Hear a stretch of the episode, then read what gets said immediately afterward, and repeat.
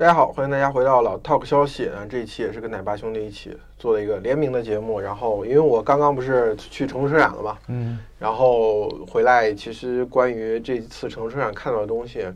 和一些呃跟跟跟这个汽车相关的话题，我觉得挺想跟星爸爸一块儿聊一聊，因为他也是算是因为这次成都车展最大的主题就是奶爸车，MPV 对四大 MPV 齐亮相。然后，然后我听说星爸爸你也去 4S 店订了那个塞纳，对，什么情况？是？嗯，因为塞纳我之前一直有关注嘛，然后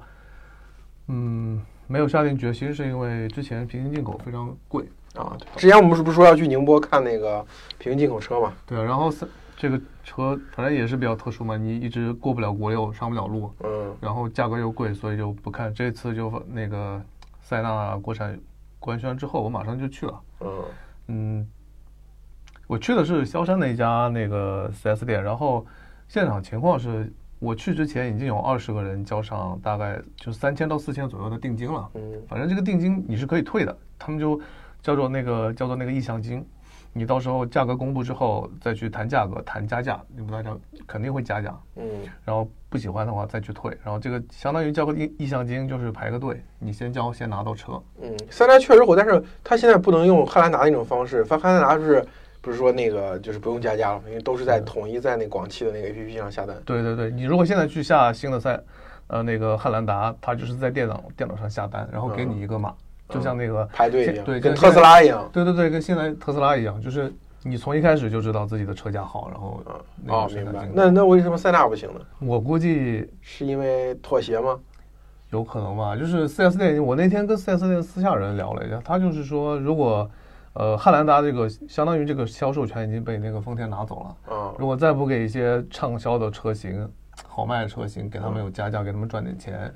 ，4S 店也不愿意。哦对故也有可能就当初在谈汉兰达的这个销售权收回的时候，跟各个 4S 店的诸侯们就说，对对对塞纳给你们随便加。是，你想加多少加多少。最后但是他其实车也不多，然后那个人他嘀咕了一句，他就说你们现在加那么多也没用，一个月就给我两台车，啊，一个月就两台车。对他没有说顶配能加多少。没有说。但是我网网上看到的是嗯八到十万吧，对吧？啊就是大家预估的一个预期，我估计这也差不多了，因为你我估计你你也没有想到，这个他这个官方定价就是一次官方定价可能低于三十万吧？是的，因为因为你想那个平行进口，我想买的那款落地之后可能六十几到七十左右了，啊，对吧？你就顶配嘛。对啊，就白金版。嗯，对吧所以它这个出来我，我对我来说还是很有惊喜的，所以我就一开始就直接去了，基本就没什么犹豫。对我我去看，我在现场看那个看那个塞纳的时候，我在想，有这么多有钱人吗？塞纳很贵的呀，但是价格一出来，大家都觉得扶我起来试试。对对对，因为这个价格是很多，嗯，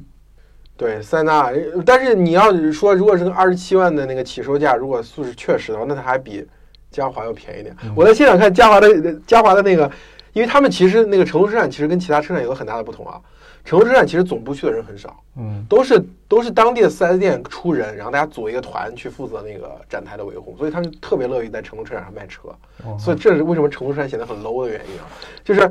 呃现场的那个起亚 4S 店的人就不很不好意思，他他可能会觉得比说，比如说那个三大定价二十七万，那我们怎么能定二十八万呢？然后然后他现就是现场有人就问，就是一我就做完做完那个嘉华那个车之后，然后就有顾客就问嘛，问问那 4S 店的员工说，哎，你们这个多少钱？那个那个 4S 店员工就就搞得很像星巴克说。中配二十八万，他不敢说最二十八万起，他说中配二十八万，高配这个三十万出头，他就这么说的，就有点那个星巴克那个中杯、大杯、超大杯那种感觉。入门版就是豪华版，对对，他可能就是，他就，但是我我其实在现场我是觉得，对我来讲，我是更喜欢嘉华，嗯。就一个是它两点吧，一个是它那个，其实嘉华看起来更像更像 SUV，它那个感觉，它那个 C 柱和 D 柱的那个感觉，给你像给你感觉像美式的全尺寸 SUV，只是它底盘低一些，嗯，底盘低了之后，然后车内空间就大。第二就是车内内饰，它还是一个精装修，塞纳真的像毛坯房，我我跟你的感觉正好相反，嗯就是呃，因为我们之前有说，你回来也说了，塞纳就是一款纯工具车嘛，嗯就是我觉得纯工具车，就是这个车型本身本身对那个大家都在叫它奶爸车，对吧？嗯在美国，人家管它叫 soccer mom，就是那种足球妈妈开的车。我周末拉着孩子去上体育课，就另外一个县，或者说要开四十分钟去上体育课，我后面要拉很多装备，我老大老二要坐后面，就是一个纯工具车。它的它的它作用就是载人载东西，嗯对吧？就是对我来说，我也是想要这样的车。就是你如果给我一一款奶爸车，里面是那种非常精装、就非常豪华的氛围的话，会让我觉得很累，开起来。嗯就是什么第二排太空座椅啊，然后都是真皮的东西，然后又是我我看了那个嘉华的，又是大连屏，像搞得像那凯迪拉克那个，嗯，明白那个。对对对，因为你你就会觉得很累啊。我进入这样一个一款一款车里面，我就是个工具人。你就感觉没有回家，你还感觉在外面在酒店里住着那种。对对对，就是你感觉就是那种，你在美国的时候开的是什么车啊？我在美国最后几个月，我把我的 A 八给换了。嗯去 trade in 了，然后去买了一款，就买了一台二手的那个那个本田奥德赛，嗯。然后那个那段时间是我用的最开心的一段车，因为我在中间搬过一次家，借给同借给朋友搬过一次家，嗯。然后呢那个时候那个就家里人说我要回去了，然后他们那我爷爷那个时候也没来过美国嘛，就说要来美国看一下，嗯。那我一车就是拉五六个人出去游玩了，嗯去去开，就是你你就感觉那种车开起来就是你也不担心它车会弄脏，嗯对吧？你也不 care 它那个被人碰一下，你也不心疼，嗯。就是随时可以走，随时随随时可以拉拉走所有人的一一个一个工具。但是我明白你的意思，就是工具车，呃，比如说三大如果在美国是个工具车的话，我觉得挺好的，嗯它的价格也没有说那么在国内那么贵，但是在问题是在国内它不是工具车，就是它的价格不是工具车，嗯它的价格已经炒到一个，就是比如说我们说那除除了几乎不可能有货的最低配的，就是我们讲次低配三十多万，然后你加个五万块钱左右，最后落地四十万了。就这样，这个在这个价格上，你在国内去买的话，你会觉得买个工具车，Are you kidding me？就如果它是个二十多万的车，比如说库斯图那个价格，这这次这次四大 MPV 嘛，最便宜的是库斯图嘛。就如果是库斯图那个价格，我觉得真的是工具车的那个内饰也真的就无所，而且它那个就是我我我比较怀疑一点的就是说，就是这么大一个车，真的会开起来轻松吗？就是你当然可以说在内饰的时候，就是你坐在里面的时候，你觉得哎呀，这四四内饰都是很简单的，然后包括你说美版的，还有那个吸尘器，你们孩子在那边嗑个瓜子儿，对吧？零食撒一地，没事你就吸就好了。但问题就是在在国内，一个开一个五米多的车，那个那个车有五米四吧，嗯，五米二还是五米四？反正挺大的，我不记得具体数。对，我就我就我就我就怀疑，就是美国是一个是一个郊区化的，它的城市化其实就是郊区化嘛。然后大家都都住住大房子，然后你开这个车真的是很轻松，我能理解。但是我觉得在国内绝对不会轻松的。你最近你们你没看那个，因为双减嘛，北京是那个。北京那个那个强制双减嘛，就是所所有很多的学生都对压缩到五点半甚至六点二十才下课嘛。嗯北京的交通简直了，就是你开着塞纳这款车，你去学学校门口接人，我敢保证你的体验特别酸爽。你开 你开塞纳这辆车去接人，你就可以同时带一个班级同好几个同学一起走了。就是奔驰那个广告。对我，我觉得所以我是怀疑这一点，我是觉得塞纳在国内开绝对不轻松，而且我甚至怀疑在美国这一点是否成立啊？就因为我我我去美国次数不多，就去了两次，然后每次待的时间也不长，我是没有看到特别多的那种 mini van。然后包括在电影、电视剧里面，你就看，哪怕就是奶爸，对吧？他有，我觉得奥德赛我是见过的，但是呃塞纳完全没有印象。你有没有上过高速？在高速上你就会看得多，而且你想塞纳这么大，你觉得在国内不好开，但是它在曼哈顿它是有有很多塞纳的那个 taxi 的，就是出租车了，哦，对吧？人家人家是可以拿来当那个出租车用的。对，然后很多你看这两年，嗯，消费市场其实在美国，那个所谓的这种 minivan 就是它的销量是下跌的，对啊，很多人买，很多销量还可能是那种出租车公司或者说商那个商用的。对，人人家是按那种 fleet 那个，就是一辆车队一辆车队买的，明白。对，就是其实是萎缩的，在美国是萎缩的。对大趋势是大家都想要去买 SUV，嗯因为对，因为美国的那个生育率也在下降嘛。你看，大部分人来说，就我家里现在就一个两个小孩，一家四口一辆 SUV 能满足你所有的。而且在美国，凯德也不贵啊，是就凯德好像是八万美元起售吧，嗯，对，对吧？而且而且，如果是你买萨博奔或者其他一些，就像那个日产的那些全尺寸 SUV，嗯好像就最便宜的就五万多美元。是的，对啊，对，但是怎么讲啊？我你就你体验过那种感觉之后，你就会想要想要这样一辆车，因为作为奶爸，你就想把每一个座位上的人安排的明明白白的嘛。对这里面各种杯架呀，然后收纳，就是还是想做一个好爸爸。是的，对我，但是我是就我最近是因为哎，不知道这个该说不该说，可能啊，就是最近我最近我老丈人嗯两位老人来北京了，我真的是觉得，哎呀，不要把这个车开开大车出去，一旦开大车出去，他们就有很多想法，嗯要带这样的东西，哎，咱们再去去那个地方，哎，是不是再把那个亲戚朋友再拉上？就是当你车空间大的时候，对对他的欲望也变得很大，然后就会无形当中增加你很多的工作量。当然你开有时候真的，我我跟他说，嗯，今天里面限行，只能开这个电动车，然后他们就啥要求也没有了，就是我们直接去那个地方，然后赶紧回来就好了。就有空间总想把它填满，对对，有空间把它最大化利用。对，你就总想把它填满，而且真的就是我，因为我现在没有孩子，就是我想的，如果有孩子的话，你肯定你你那就是变，你现在还是被动，你到时候可能会变主动。哎，反正已经能带这么多东西了，然后我干脆再去个什么地方，去个什么地方吧。是啊，我已经就是你在就是开那个，比如说我如果买了塞纳，我后面肯定是后备箱长期都是满的，对吧？嗯我女儿的那个橄榄球，橄榄球的装备，嗯然后轮滑课那个特别大一个包也得塞在里面，嗯我自己有一些东西塞在里面。对这个点我是特别能 get 到的点，就尤其在北京，当你房子小的时候，如果车很大的话，它是承担了你一个，它又相当于你多了一个房间的感觉。对，而且你看现在好多，我上次去我朋友家里就是，他那个车塞不了多少，但是他去淘宝上定做了一个，在他的车位后面定做了一个大概，我估计有五个平方的柜子，啊，就他车里所有东西放。物业不，管吗？物业不管，那物业还挺好多有些物业不还管这事。他们连个连连着好几个车位，大家都装了，就装个密码锁，家里很多东西放不下，就本来啊对我来说我都是塞到车上的，嗯，搬到车里搬搬到家里又太麻烦了。大一点的车还是有需要，尤其是对，大车就是，反正最后它不方便，是你不方便嘛，让别人都挺方便，对因为车是你开嘛。对，是你当当奶奶爸就是个工具人嘛，工具人就开工具车。所以我是很，我其实是很欣赏塞纳在美国的定位，就是一辆不贵的工具车，让所有人都装进去。但是在国内，我就相信，我我就总体是觉得它一定会被过度的炒作，就跟埃尔法一样，嗯被过度炒作之后，它就会很贵，然后它的这种这种简陋，可能就我就会觉得有一些有些失望。而我是也希望国内是有一款这种 MPV 的工具车，因为我觉得奥德赛，哪怕奥德赛，我都觉得都挺贵的。这次为什么我虽然我喜欢起亚家伙，但是我可能就是如果从评论角度来说，我觉得库斯图很好，就是因为库斯图把价格给推到十七万这个价格，而且以现代的终端的售价，它一般都会打一些折，再加上一些什么什么，就是尤其在北京这种城市，你要真换个大 MPV，你肯定得把家里一辆车置换掉，嗯，对吧？再加上一些置换优惠，可能优惠个呃一两万，可能这个价格就会拉到十七八万就能落地，十五万多裸车这样一个程度。我觉得这个价格其实真正意义上它可能是 MPV 会普及，因为虽然你讲，比如中国人很多人讲这个，就是你刚才说嘛，就是 MPV 这个事情在美北美市场其实已经开始萎缩了，但在中国市场，因为这两年所谓奶奶爸或者是二胎三胎的这个政策，可能它它在这个红利当中，但是我觉得真正要普及，还是要把价格压得足够低。你想，如果像呃合资进口的这个 MPV，如果价格能压到二十万以内，那你其实你国产的，比如像典型的像传奇那个 GM 八，嗯，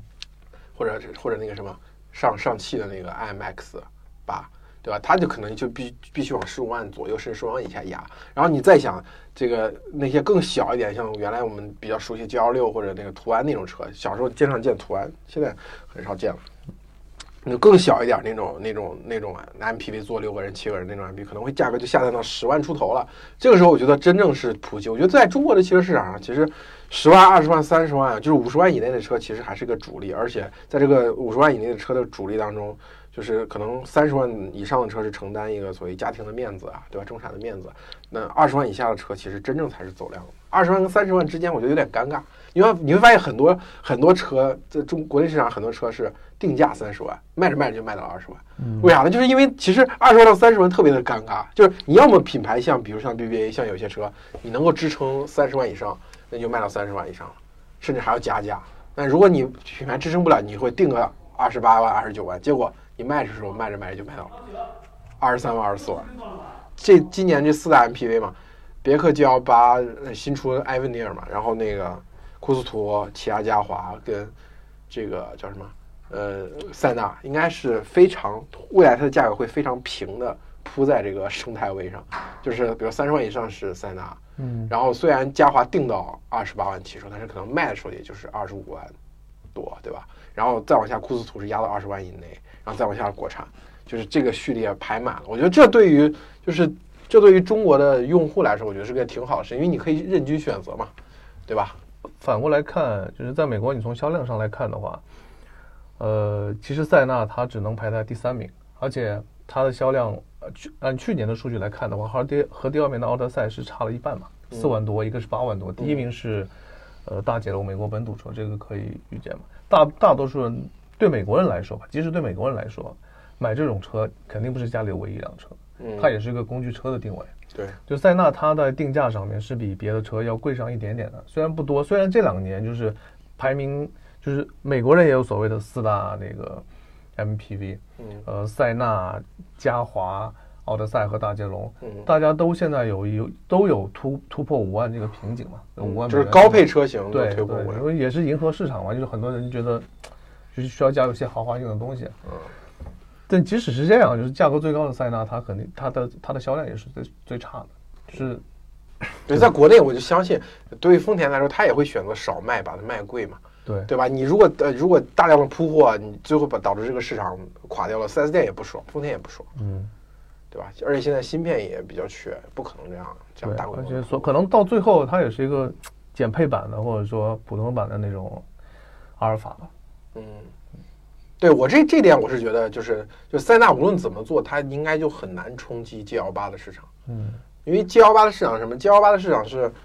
就是就是那个精装修的感觉是在商务市场上一定需要的，对，而且在价格上，就是如果说你塞纳真的比这个 G L 八便宜很多，或者你比 G L 八贵很多，能显示出你的就跟埃尔法一样，就是可能有些商务厂真的觉得 G L 八不足以镇得住这个场子，我要需要更贵的车型，或者说同样的比较，哎呀，同样的品牌力，同样的气场，那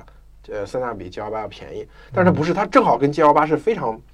非常重合的，它从低端车型到高端车，因为 G L 八现在也分分几种嘛，最高端的 Avenir 可以卖到五六十万。而且呃，那个 G 幺八也是，越贵的地方是越加价，它越贵的车型加价越多。嗯，对，所以其实就是，所以我是觉得它在在商务市场上应该是没有，它应该是重新创造一个所谓的这个这个叫叫是奶爸市场，所以家用市场，因为过去是很多人没有的选，所以拿着 G 幺八去做家用，导致 G 幺八一车难求。就我一直是觉得 G L 八这个东西放到家用市场里，跟我们现在想象的那种把那个塞纳放到商务市场里非常怪。嗯，这个两个两个东西形象是完全不一样的东西。我觉得就是回归一点正常嘛，就是我觉得中国的车汽车市场应该，因为美国是一个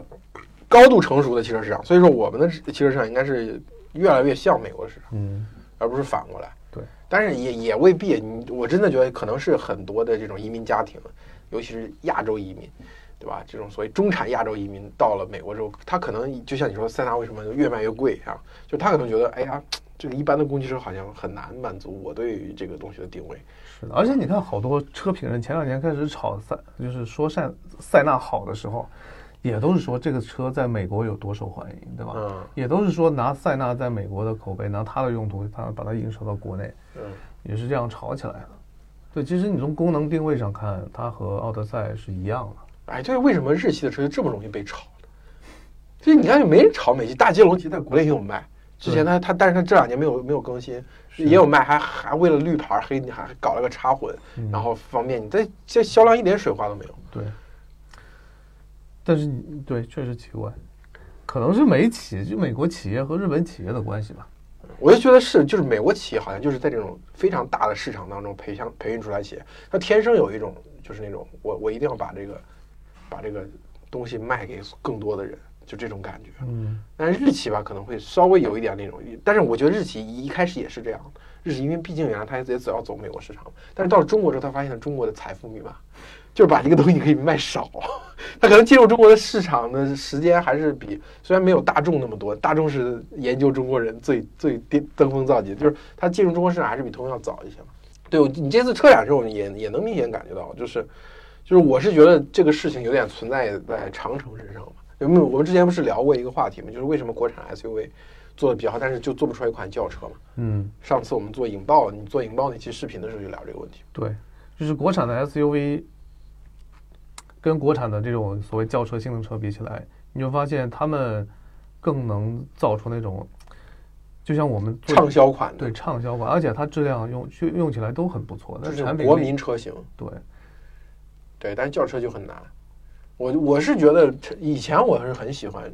长城这家企业的，就是我觉得他做他在造工具车嘛，因为我觉得像这种我刚才讲美国通用讲美国的企业是非常知道一定要造大规模的造车给整个市场所有人用，就是就是他们就美国的每一家美国的车企，它都有一个脍炙人口的国民品牌，甚至是好几个，对吧？对，对吧？像 F 幺五零，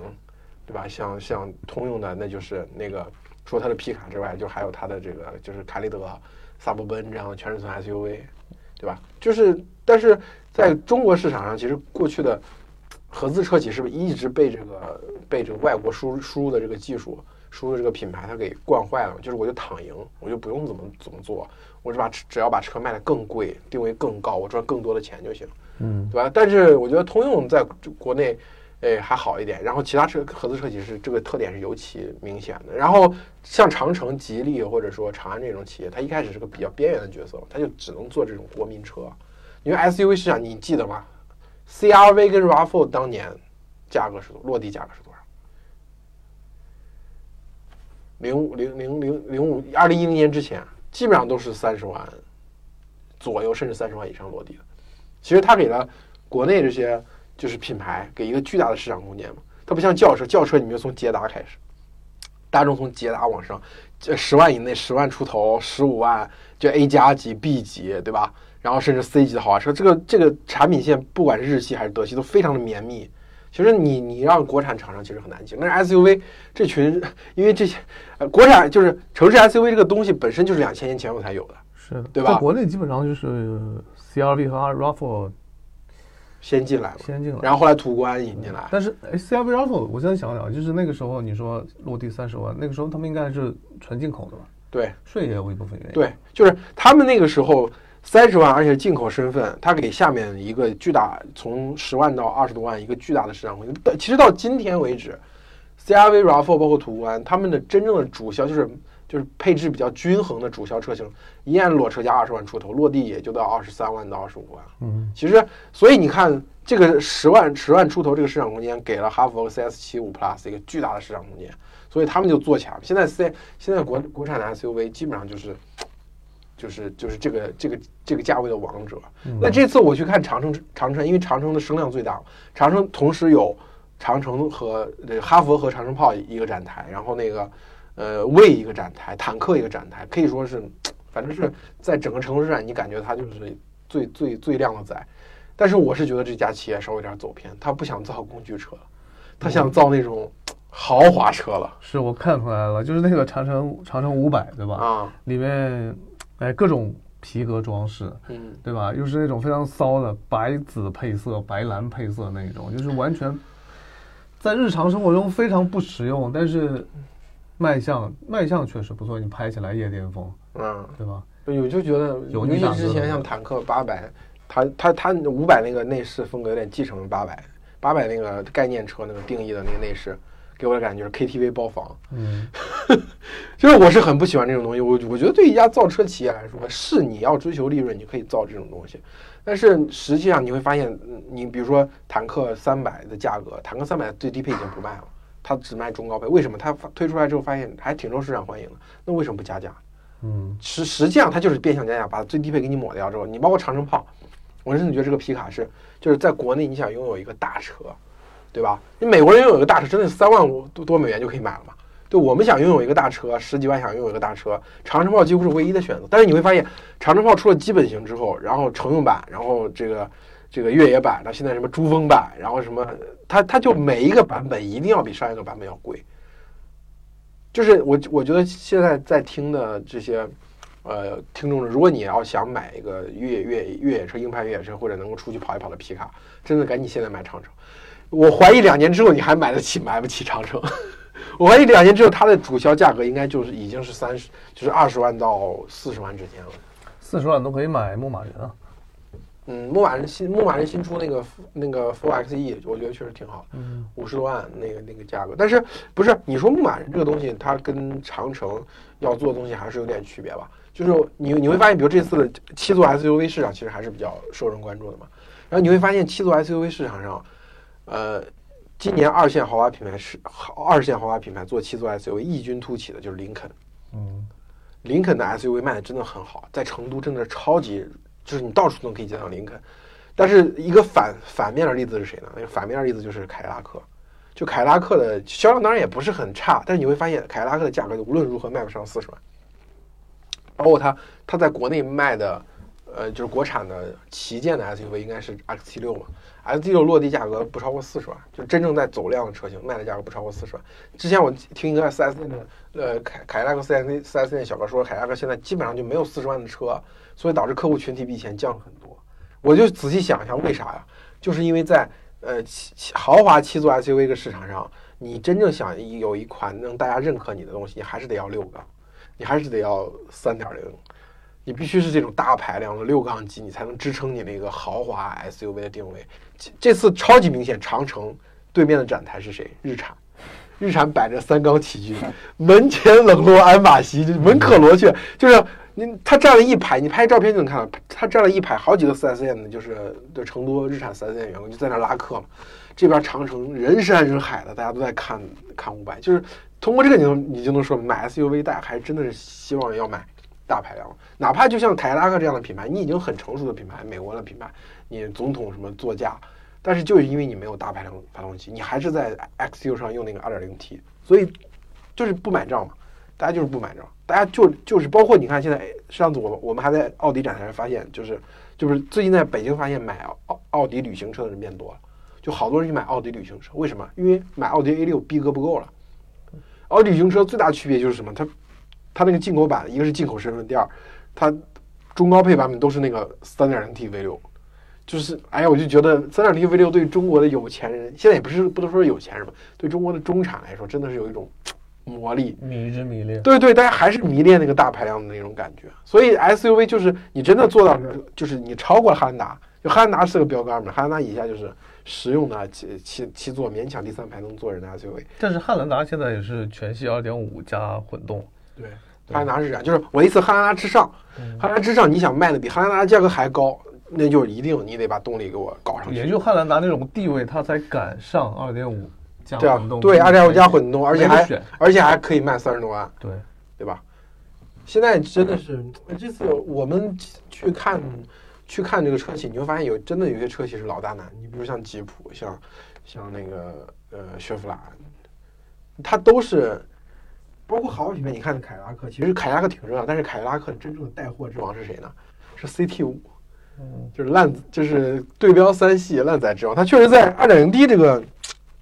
层面上，CT 五确实产品力是足够的。但是你再往上想，再往上卖，因为 CT 五那个豪华豪华版的就不是豪华版，是尊享版，是吗？就是那个带那个 Brembo 卡钳和那个电磁悬架那个，那个是落地就三十万。你想比这个东西再卖的高，那就是那就是那个就跟你 i 七的盒你卖不是 i 五的盒，你就卖不出 i 七盒的价格。无论你怎么去搞什么。什么什么键盘的那种质感的什么都不行。很明显的一点就是，现在一些呃一些豪车，它为了他可能觉得提销量能提销量，他就出一些二点零 T 低配的版本，想去提这个东西。这个就是我就行不通，嗯，对吧？我我如果塞纳我明年能提到手的话，我是准备打打算把我的那个现在这个揽运给卖掉，因为也五年多了。嗯，将近十万公里，然后再可能还会去再去置换一辆纯越野车吧，因为那辆车基本上，塞纳基本能跑不了野外。对，基本而且基本能满足我在城市里的那个需求了。需求了，高速开开也没什么问题。嗯，买一辆自己可以玩的车，对吧？嗯。那上次去，我记得我们有一次去拍那个视频的时候，反正玩了一下那个卫士嘛，啊，真的非常好。而且卫士这个东西，就是它车比我更大。然后其实它车价比我是相对便宜的，它那个三点零 T 的版本好像是八十几万，八十八万起吧。对，然后那天问了一下，居然不加价，嗯，就是说你加个两三万的选配就好了。那你本来可能买车你也要选一点东西嘛，也不是两我就觉得这个定位就很好。对，但是你看最近成都车展出了二点零 T，二点零 T 就有点恶心了。虽然虽然你说二价格便宜十几万，价我差的是剩十几万吗？便宜十几万还是七十多万的车，对吧？虽然你说这个二点零 T 是个柴油发动机，然后马力也足够大，理论理论上来说，真真正出去玩的人可能也用不了，对，用不了。而且你看现在那么多买这个路卫士的人都都停在写字楼下面，嗯，对吧？有谁会开出去野啊？对，包括买大 G 的那些几百万买的，他们真的是。真的是要出去吗？真的是说自己非常喜爱越野吗？把那个轮胎改的贼大，我操！一辆车可能都有五六米高。嗯，牧马人，牧马人的车主感觉出去的几率还是大一些的。对，毕竟你说，我买个几百万的车，这个车就算能上天，我也不会开它去上天。嗯，对吧？你就是，所以你买二点零 T 对很多人来说接受不了，接受不了。就就差不多，差不多跟奇骏出三缸是一个意思。是的，就是，但是吧，也排不排除有些人就买了，我直接去汽配城嘛，对吧？嗯，那我是觉得，相对于威士那个牧马人 Four XE 那个，我还能接受。它虽然是二点零 T，但是它加了一个马力挺大的一个电机，是，然后你然后价格嘛，其实跟之前的二点零 T 相比也没有什么特别大的差别嗯。我觉得这种就大家永远能够接受的是加，你可以让我加三万、五万，甚至加十万，获得一个新的特性，但是你千万不要以为我出不起那三万五万，你给我减了一个非常核心的东西。对，尤其是对于一台这么大的越野车，大家是潜意识里一定是跟力量、跟排量、跟那个排面联系起来了。这个上面减就是我觉得是二点零 T 的柴油柴油版的这个威士一定会卖不好。嗯，而且牧马人你说的就是我价格不变，但是加了个电机，对吧？懂的人肯定会说，嗯，就是我扭矩什么都会变大嘛。对我在野外用的时候肯定是会有关键的时期脱困可能会对而且就像你说的，开牧马人真的是去去外面野的，嗯这种方面提升对他们来说，他们是可以直接感受到的。对，然后这次成都车展除了就是，其实你会发现成都车展确实是相比于北京车展、上海车展有点 low 的很重要原因。它你看它的豪车区域其实并不是很大，哪怕比如说路虎的，比如说像卫士是个接近一百万的车嘛，你会发现就没没没什么热闹的水花，就是人也不是特别多。但是三十多万的车，比如说新 C。奔驰的新 C，我的妈呀，那个人山人海的，放几台都不够用。这说明就是这个汽车就是人成都车展就是个非常成功的展销会嘛。啊、对，是就是成都国际购车节。对，新 C，我觉得这期比让我比较意外的就是什么呢？就是，呃，其实新势力好像特别的安静。主要我觉得那个车展之前新势力出了些问题嘛，啊，未来那？个而且很好多车型也没到在这个时间点也没有换代的那个，对我去我们去未来展台就感觉未来的展台真的真的，你你印象当中这些新势力，首先他们特别喜欢在豪华展台、豪豪华品牌的展在对对面对，就打擂台嘛。是然后第二个就是我们之前讲的未来的饭圈运营嘛，就是他肯定会，我就想他肯定西南地区会组织什么重庆、成都什么车友会去现场，后来发现真的超级冷清，没什么人。跟我们在上海的时候现在完全不一样对对完全在上海的时候，那个未来车主那个是趾高气昂的，对特斯拉出了事情，对吧？他们就觉得很开心，然后又有那种一 D 七又又有现现场的那个展展车对，大家围的水泄不通了。就我们当时就在感觉，就是掉二层那个未来车主睥睨天下的那种感觉。对，你你最近你看未来这个月的销量，八月份销量也掉下来，就剩四千多台了，对被哪吒超了。我前两天还接到嘉兴未来的电话，啊但是我因为我去过一次，那个陪朋友去过一次嘛，就可能不知道他们怎么拿到我电话，啊，他就问我，就是要不要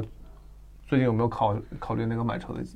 那个那个呃计划计划对，就，我觉得未来的现在的一个比较大的问题，它我觉得它某种意义上它的它的病跟 BBA 有点像，就是它还没有做到 BBA 那么百年老店，但是已经患上 BBA 的病了。就是你看 BBA 这次你在这个呃最重要的重头戏是新 C 系嘛，然后包括把宝马也把展出了新的那个 iX 三。就是电动的嗯叉三嘛，然后这很多人传闻说叉五在成都车展上，就是国产叉五在成都车展上也要出，但是实际上没有。然后，但是现场很多人去问叉五，就问那个宝马展台上的工作人员，就是叉五国产叉五大概多少钱？然后很多人想的就是五十万能不能买叉五呀？然后那个那个工作人员就说不可能，五十万是不可能的，最最起码起步六十万左右，然后你落地肯定得六十多万了，就这么跟他说。然后那个那个大叔就很很失望。就是我是觉得 BBA 其实现在面临一个问题，就是当他们往下沉的时候，他们其实很爽。嗯但是，一旦你往下沉之后，他们最高那个东西已经逐渐在丧失那个定价权。就是他们过去，比如说奔驰 S，定义了一个豪华的轿车是这样的，然后他把 S 的特性往 E 下放，E 的特性往 C 的下放，很爽。这次一样，C 级为什么那么多人看？哇，C 级真的是下放了好多 S 级的特性，它那个前悬的的距离变得很长，看起来这个整个车特别的修长。你你你你离远点看，你是有点模糊，哎，是个则是个 S 的感觉吧？就如果尤其是你要选装了那个 S 同款的车头，那个立标的，你要不不从侧面看，你从正面看或者倾斜的角度看，你真觉得是开过来一辆对一辆 S，而且是它那个内饰真的就是 S 的翻版。所以当他们把自己特性就是这种高特性的东西往下放的时候，真的很爽。包括宝马叉五，为什么那么多人关注？原来百万豪车，现在好像五十多万可以买了，然后大家就很爽，知道吗？未来的毛病就是这样，就是它，嗯，它它把自己定位为一个豪华品牌之后，它卡在那个价格，它不愿意下来。但是不愿意，对包袱太重，包袱太重。但是实际上，你看，特斯拉一降价，呃，比亚迪汉 EV 降，小鹏 P7 降，现在都降到二十万出头了。那你一个二十万出头的车，跟你一个三十多万的车相比，你而且像比如 Model Y 降到三十以内，补贴到手二十七八万，那你你的 EC 六在性能全面不占优的情况下，品牌也就是半斤八两，可能各有优势吧。然后你比人家贵十万。然后这个就很难，然后你又一被这些老车主绑绑架，老车主你又觉得老车主为你为革命流过血，为领袖立过功，又不敢降价，你怕降价之后被骂反噬。对对对，然后你饭圈你搞的太多了，对吧？对，就担心被他们反噬，反噬起来很快的，很快。我觉得这次成都车展，你明显感觉到未来的车主好像就没有那种鸡血的感觉。我觉得上海那个时候。那个不是还出过一个视频吗？车主就是跟路人说：“你想买就买回家去开，对吧？对，想摸就买回家去摸去。”对，我觉得他们的自信心肯定会受一定影响。嗯，尤其是比如未来，他未来他一定会，就是他不是要成立那个低端一点的品牌吗？就是我觉得可能车主会闹，这车主闹这个事，我跟你说太经典。现在长安不是那个 UNI T 和呃，就是发新款了嘛？发新款之后，然后就一大群车主去闹，就是上就是可能最近几个月提的，理想也是这样。理想这次这次更新之前嘛，对，也是四月份之前，三月份四月份提车的老车主就骂，在我们当时去理想看车的时候，那个现场不就是有那个？我以为是车主在举行茶话会，就是说联谊活动，没想到一看，带着布条，那个 T 恤上面都写的维权的那种。理想九割韭菜，对对对，对我觉得现在我觉得就是其实跟刚才讲那个丰田和通用的话题其实有关系，就是车毕竟它是还是消费品。但是在国内被很多人以当成一个所谓的身份地位的象征，所以这些车主们特别喜欢，就是我买一个车最好不降价，甚至像普拉多跟陆巡那样，最好还涨价，对吧？然后每当出了个新款，其实这个从技术演进的角度来讲，应该大家去拥抱的是，比如这一代的更新比上一代更新要更新了很多特性。但你看长安和理想都是因为你更新的太多被骂。然后这些老车主说是说说你是韭菜，我觉得这个风气真的挺不好的。我也觉得现在就是你看现在推车型啊，不过所有的车品牌都是这样子，就是换代的速度越来越快了。嗯，对吧？过去可能说，我拿我熟悉的说，你说那个奥迪 Q 七第一代到第二代中间花了十年时间，嗯，然后之前好多豪华车品牌也是这样的，中间花了十年时间才有换代。很多人在我们小时候或者说我们早几年嘛，二十多年，大家都觉得。买车这件事情，我这辆车买过来可能就是要开十几年，对，得开到报废的。对，现在大家很多人买车就已经买之前就在选各种配置，对吧？哪个东西在卖二手的时候可能会有用，保值率高一点，对吧？然后还得去查下一代车型什么时候出来，会更大概会更新什么东西，就是有点像我们买数码产品，对，数码产品。对，其实这个东西大家真的要理性看待。你比如说叉五这个事情，百万豪车，它本来不是百万豪车。在美国，它的起售价格就五六万，五六万美元，对吧？它它本身在美国就不是百万豪车，只是在进口到国内之后，因为加上税加上东西，它变成百万豪车。这个东西天生本来就不不对的嘛，对吧？它本身是不对。但是你看那个懂车帝里面，就就是宝马叉五的新闻下面就是两拨人，一波是没买的人，天天讲，哎呀，五十多万提车，然后另外一就是老车主，都想什么呢？你也配五十多万，你也想跟我们妈的开一样车？对，就是我觉得叉五它其实是个，也是个例子。其实你你要是用一个比较长的眼光去看，比如说奥迪 A 六当年是什么样？那奥迪 A 六当年市委书记开的车，嗯，你一个县里面的领导，一个县长、县委书记你都开不了。你一个比如说一个一个处级干部你是开不了。但你我不我讲过，我们高中的时候，我们这个校长是个副处级干部。他他开辆帕萨特，我那时候那时候就给我留下，我靠，他开的车很高级的感觉。更何况 A 六，那你现在你开个 A 六算什么？嗯，你开 A 六真的就是只是哎，觉得这个人可能老派一点，对，老派一点的中产，或者是个山东人。是的，而且，嗯，而且这两年跟 A 六也主动就是做这种年轻化的东西嘛，好多年轻人也能接受。但它落地已经就四十万以下了，就它个低配低功率版本已经都四十万以下落地。其实你要再讲，比如说像别克。别克也是，别克刚出的是大别克，大别克。你看现在别克就是除了 G L 八还能维持那个比较贵的价，稍微偶尔还可以加下价，你其他的车型都是打骨折，对不对？那也但不也不能就就是聊一期成都车展不能全都是批判。我觉得这个成都车展上，我觉得比较好的两个东西是什么呢？一个是一个是那个跨界旅行车，一个是这个小车复兴，就是有也不叫复兴吧，就是你感觉就是厂商也愿意出个小车了。因为之前小车其实是就像比如说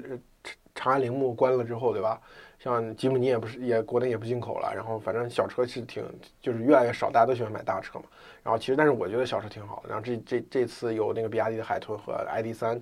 那那个在成都车上首发，我觉得还挺好的。然后另外就是，呃，其实就是我们其实不怎么聊这，我们不是不是车评人啊，就车评人当中这这次成都车展一个比较热的就是那个 C 叉五凡尔赛，就是它其实代表了我代表了一一一一大波的那种。就是旅行车、跨界车混合的那种车型嘛，这种车口碑都很好，但是就是不好卖。嗯我觉得可能凡尔赛会解决这个问题，因为它定价足够有诚意嘛。你看，比如说像那个那个那个贾跃亭在美国搞那个 Future Future Friday 嗯那个那个车，它那个车也像个跨界车。我觉得就是这两年你会你会看见未来感比较好，包括那个长安 UNI 系列，长安 UNI 系列它它其实尤其是 UNI 的 T K 还像比较像大的 SUV，UNI 的 T 那个早前发布那个那个车型它。几乎你坐在后排也是感觉很压，它那个车高其实很低，就这种车其实都好看，但是问题就问就是到中国人的运用场景里面，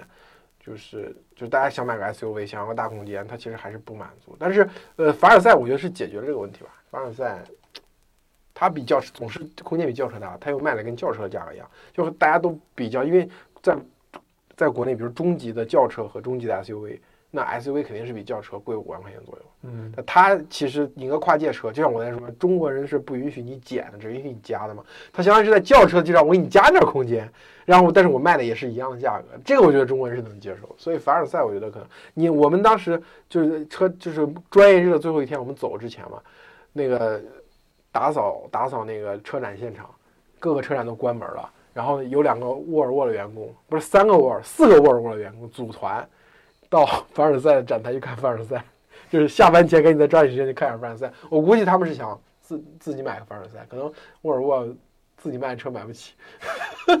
凡尔赛多少钱？凡尔赛定价十四万起。哦，那挺好的。然后那个车我看确实挺大，嗯，我我我感觉这两年这种奇奇怪怪的车越来越多。就是大家找不到增长点嘛，可能就想突破一下。你就是嗯，每个人都想要大空间，然后最好是有那个 SUV 的通过性，嗯，但是你操作起来、操控起来又像一台轿轿车，对吧？贴近那种性能车，然后里面的空间就是能满一辆车能满足所有的运力。主要还是因为我们限牌吧，限牌之后一家它就一个牌照，所以说这个我觉得混合车吧，可能还是还是有一定前途。就看凡尔赛需要，我们可以过两天去拍一期凡尔赛吧，再去四 S 店四 S 店拍一期凡尔赛。嗯雪铁龙真的是这次完全把希望寄托给凡尔赛。媒体日那天，展台上摆了七辆车，七辆全是凡尔赛，其他放弃了，梭哈 all in，就只剩凡尔赛。现在好像那个听我听人说，四 S 店现在凡尔赛四 S 店的流量大涨，都是来看凡尔赛。对然后小车这块儿，反正我是觉得 ID 三真香。嗯 ID 三太香了，我觉得真的呃就是，但是这个其实跟法系车有一定的一定的关系。法系车确实做的很浪漫，有设计感，然后底盘紧致，操纵起来好，但是它过去就端不下来，就是端这个架子放不下来，就一定要价格卖二十万二十万以上，所以就最后销量很惨淡嘛。ID 五 ID 三我觉得价格放下来了，嗯所以说它声量很大嘛。嗯 ID 三我觉得问题就是它真是一辆好车，但是如果大众像过去法系车那样，给定个二十万左右的价格，接近二十万价格，那你这个完蛋，就是没有意义。你像 ID 四也就二十万，ID 六最低配的版本也就二十万出头，那你 ID 三一个小时，中国人是我就就还是那个逻辑，中国人是不允许你，不允许你给我减几万，又给我减一大堆东西，空间什么降级的，它只允许你加。所以我觉得 ID 三如果说是能在很能在十五万以内，就是它最低配能在十五万以内，我觉得是可以，是应该是可以不错的，因为它真的那个空间魔术师，原来都说本田是飞度是空间魔术师嘛，